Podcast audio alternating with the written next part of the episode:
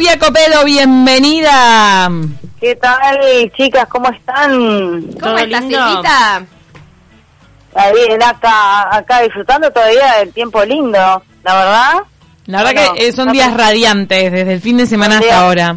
Belleza. Totalmente, totalmente. Bueno, la gente se piensa que es primavera, ¿viste? Sí, obvio. Bueno, y eso beneficia bastante con todo el tema este del COVID-19, que parece que el calor no lo hace crecer tanto, así que mejor que sigan los días lindos, y lo disfrutamos todos y todas. Sí, de hecho se están manejando hipótesis internacionales de cómo va a ayudar el calor al hemisferio norte. Pero bueno, queríamos preguntarte qué te inspiró a proponer esta columna sobre sexualidad en el ah. embarazo y el mm. Bueno, qué buena pregunta. Mira, en realidad elegí este, este tema, estos temas porque algún tema, sobre todo el, el embarazo, este, la sexualidad en el embarazo a veces sigue siendo un poco tema tabú y aprovechando que esta es la semana de la Semana Mundial del Parto Respetado, donde mundialmente se van a hacer durante toda la semana muchísimas acciones. Este, por ejemplo, este fin de semana eh, van a haber varios talleres por Instagram, que va a haber embarazo y de, derechos, acompañamiento del nacimiento, bueno, sexualidad durante el embarazo, parto, la medicina que se puede utilizar, que es esto de la placenta que otro día hablaremos, formas de parir. Van a haber un montón de, de talleres por Instagram, por Zoom, este, para, para, para todas las personas, hombres, mujeres, obviamente, que quieran participar. Entonces, bueno, aprovechando esa, este, esa, esta semana es que yo dije, bueno, vamos a tratar este tema dentro de los temas, todos los temas que pueda haber que referente al parto y al postparto, digo, me interesó este tema porque me parece que es un tema que se habla a veces medio poco, ahora se habla más, pero, pero bueno. Entonces vamos ahí derecho, a ver si me da el tiempo para hablar de todo. Primero voy a empezar un poco en eh, el tema del embarazo, de, de, la sexualidad o de las relaciones sexuales durante el embarazo y después un poco en el posparto, que es un poco un tema un poco más difícil, más en el posparto que en el embarazo. Entonces, vamos a empezar. ¿Arranco?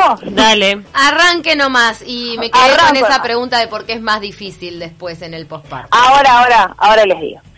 Este, bueno, en realidad las primeras, este, como dos cuestiones que plantean este, algunas parejas, no todas, es, por ejemplo, eh, aunque aunque hay muchísima información, todavía a veces las, algunas parejas siguen planteando miedo en hacerle daño al bebé cuando se tiene este, relaciones sexuales. Y en realidad eh, lo, lo, que hay que decir es que si no hay una contraindicación por parte de, del ginecólogo o ginecóloga que este, recomiende que, o sea, que no se puede tener relaciones sexuales, no, eso nunca va a dañar el bebé porque el bebé está protegido primero por el cuello del útero que está cerrado, por el tapón mucoso y por el líquido amniótico, ¿no? Sí, por lo general si tenés algún tipo de pérdida, ahí es cuando te dicen que no podés, pero si no... Exacto. Por ejemplo, esas madres que han tenido que hacer una quietud eterna... O han tenido pérdida, con pérdida no podés tener relaciones. Exactamente, con pérdidas no podés tener relaciones, con un sangrado este tampoco, porque ¿qué pasa? eh, eso está eh, notando que de repente está el cuello un poquito abierto, ¿no? Por ejemplo, la pérdida de líquido amniótico o la pérdida de sangre. Entonces, ¿qué pasa?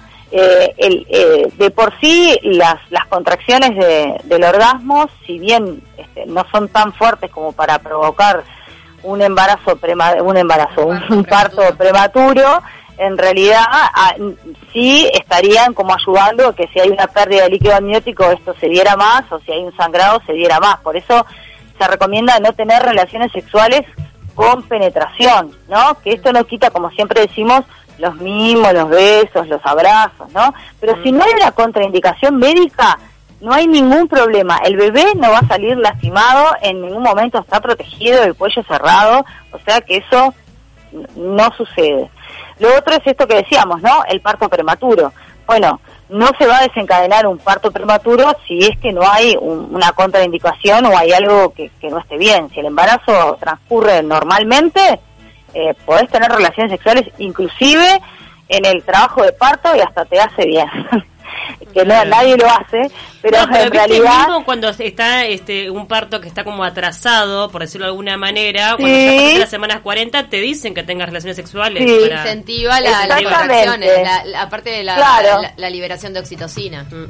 Claro, eh, libera oxitocina, en el orgasmo este, tenés contracciones uterinas y además el semen da ablanda el cuello del útero. Mm. Entonces también por eso es que se recomienda ambas dos, ¿no? Por la oxitocina y porque también el cuello del útero, el, semen ablanda el, cuello del útero y es como un combo que está bueno cuando el parto está atrasado.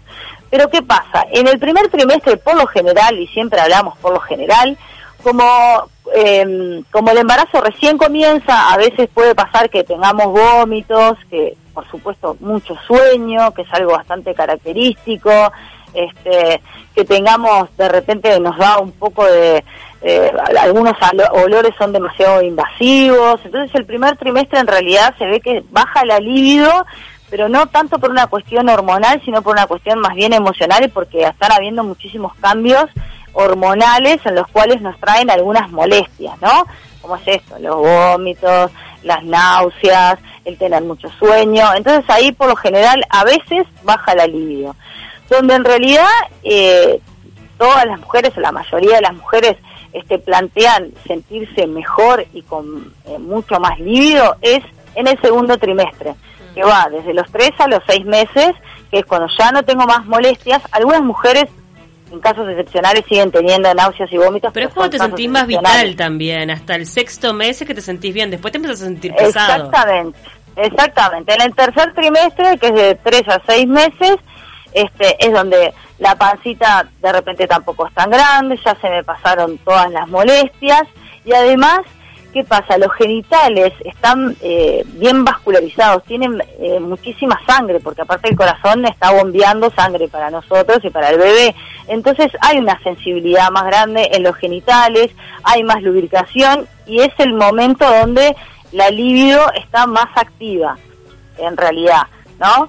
Después viene también lo que es el último trimestre, que va de los tres, ¿no? De los seis a los nueve meses, en realidad que ahí es donde la panza crece, crece mucho más, a veces tengo dificultades para, dormir, dificultades para caminar, me siento mucho más pesada y a veces ahí también se ve un poco baja de líbido y también ahí hay que ver cuál es la posición que puede ser la posición sexual más placentera para la mamá, porque ¿qué pasa? Hay algunas este, posiciones sexuales que cuando no estoy embarazada no son molestas, pero cuando estoy embarazada sí porque porque presionan el vientre o siento este, más presión en mi espalda. Entonces por eso se recomienda, por ejemplo, que la, la posición de la mujer arriba del hombre y no al revés, porque entonces ahí la mujer eh, puede como manejar la, la presión, puede manejar el ritmo y la panza no está este, apretada. al final sos la mujer está Silvia, decir la verdad, al final realmente, apenas podés moverte.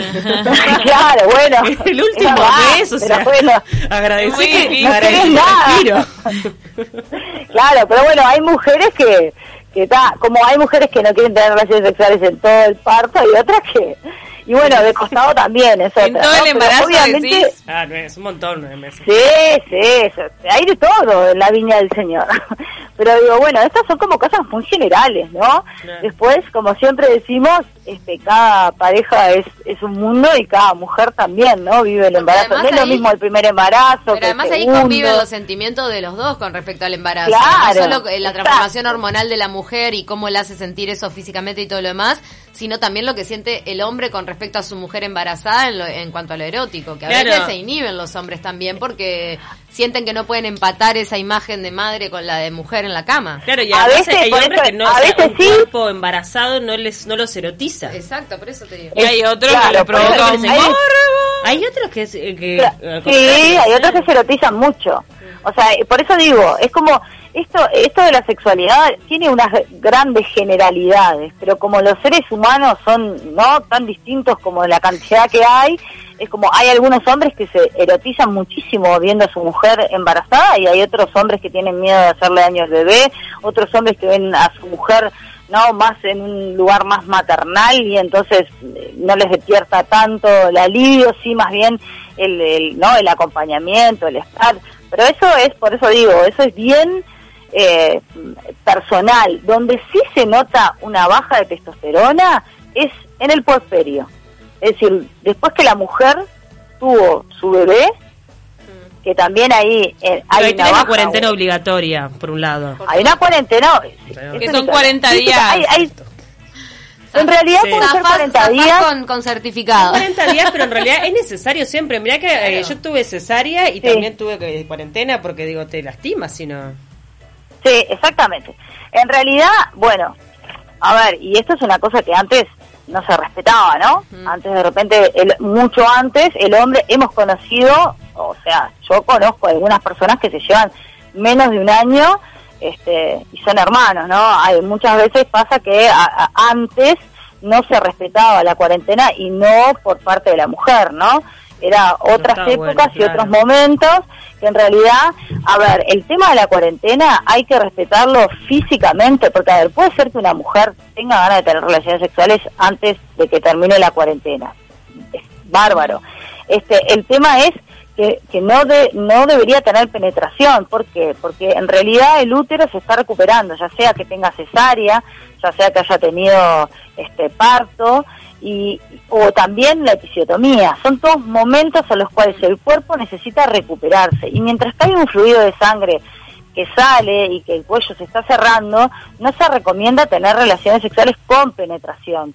Por eso estamos hablando de penetración. Si la pareja tiene ganas de acercarse, de, hacerse mimos, de darse besos, de abrazarse y todo eso también es considerado sexualidad activa. Lo que no se recomienda es justamente la penetración porque no está bueno para el cuerpo y la mujer seguramente no tenga ganas porque está recuperándose de un parto y bueno, hay que respetar la cuarentena. No, y la naturaleza es sabia porque tal cual como decís vos, Esther, no, no, no, no, surgen las ganas tampoco porque estás con la cabeza en otro lado. Exacto. Y además hay una cosa que la biología acompaña y es que la mujer empieza a dar de mamar. Para dar de mamar lo que se tiene que activar es la prolactina. ¿No? La prolactina es este, lo que hace es generar la leche y la prolactina también hace bajar los estrógenos. Los estrógenos lo que hacen es evitar la ovulación. Entonces, ¿qué pasa? Biológicamente el cuerpo entiende que ya tiene una cría, voy a hablar en, términos biológicos, ¿no? Que ya tiene una cría, que la tiene que dar de mamar y proteger y que no puede ahora este, albergar otra cría dentro de su cuerpo. Por eso es que no ovulamos y por eso es que la dada de mamar baja la libido, hormonalmente baja la libido, ¿no? Porque es eso, es como, bueno, ahora me dedico a este cachorro, digamos, y después me dedico al otro. Por eso es que... Un tema de atención, de prioridades. Sí, claro, todo no se puede. El cuerpo hasta biológicamente, hasta biológicamente es así, porque a mí me han consultado muchas mujeres que pasan que en el posparto les pasa que les baja el líbido y piensan que pasó algo raro, que les... No, hormonalmente está bien que te... De hecho, hormonalmente te baja el libido porque no estás generando este estrógeno. Está bueno que eh, no siempre cuentan con esa información, ¿no? Entonces de repente se exigen o... también la pareja... Claro, ¿qué me pasa? Pero yo sigo lo clásico que a veces me plantean es, pero yo, yo, yo lo amo, pero sin embargo no tengo ganas de tener relaciones sexuales, más allá del cansancio físico, más allá que te tienes que adaptar a otra persona, más allá de que estás dando de mamar y todo lo que sabemos físicamente, eh, también hay una cuestión este, biológica que hace que vos no tengas ganas de tener relaciones sexuales.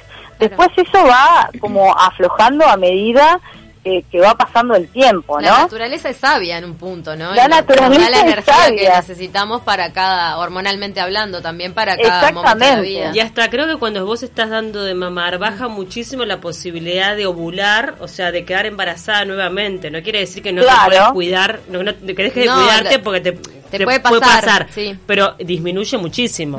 Mm, disminuye y además ahí si será sabia la naturaleza, que el hombre también se, se ha hecho un estudio donde el hombre también tiene una baja de testosterona y de deseo sexual cuando su mujer está en el posparto y la acompaña desde otro lugar, ¿no? Obviamente, esto siempre decimos lo mismo, son generalidades. Cada pareja es un mundo, pero el, al hombre también le baja la testosterona para acompañar a su mujer desde otro lado. Hablando de esto que ustedes decían, del tema de los métodos anticonceptivos, eh, obviamente se recomienda cuando, cuando se retoman, en esto que creo que fue Cecilia que dijo, me, quedé pensando en por qué es más difícil, en realidad eh, también hay una cuestión de, bueno, ¿cómo me fue en la episiotomía?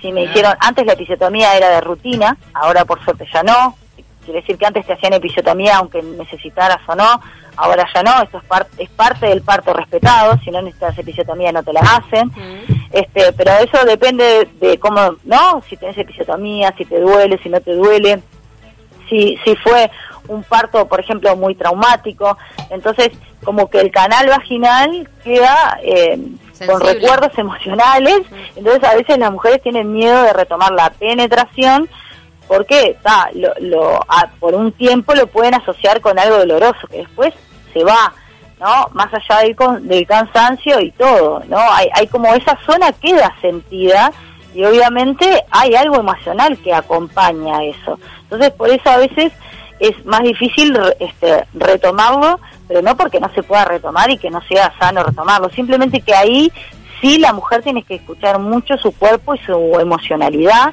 y empezar, lo que se recomienda es como empezar de a poco, como esto que decimos, ¿no?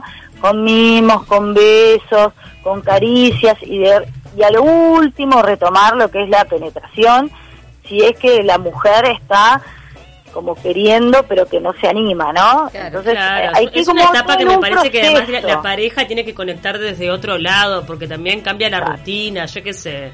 Por lo general no somos, somos, máquinas. No, y además el cansancio y la sexualidad tienen mucha relación y cuando estás durmiendo mal, pendiente de un bebé y todo lo demás, la verdad es que no te da la cabeza para estar pendiente de la sexualidad. Totalmente. Y en parte también se refuerza el amor desde otros eh, planos de la pareja y eso también está bueno afirmarlo al, ir a Claro.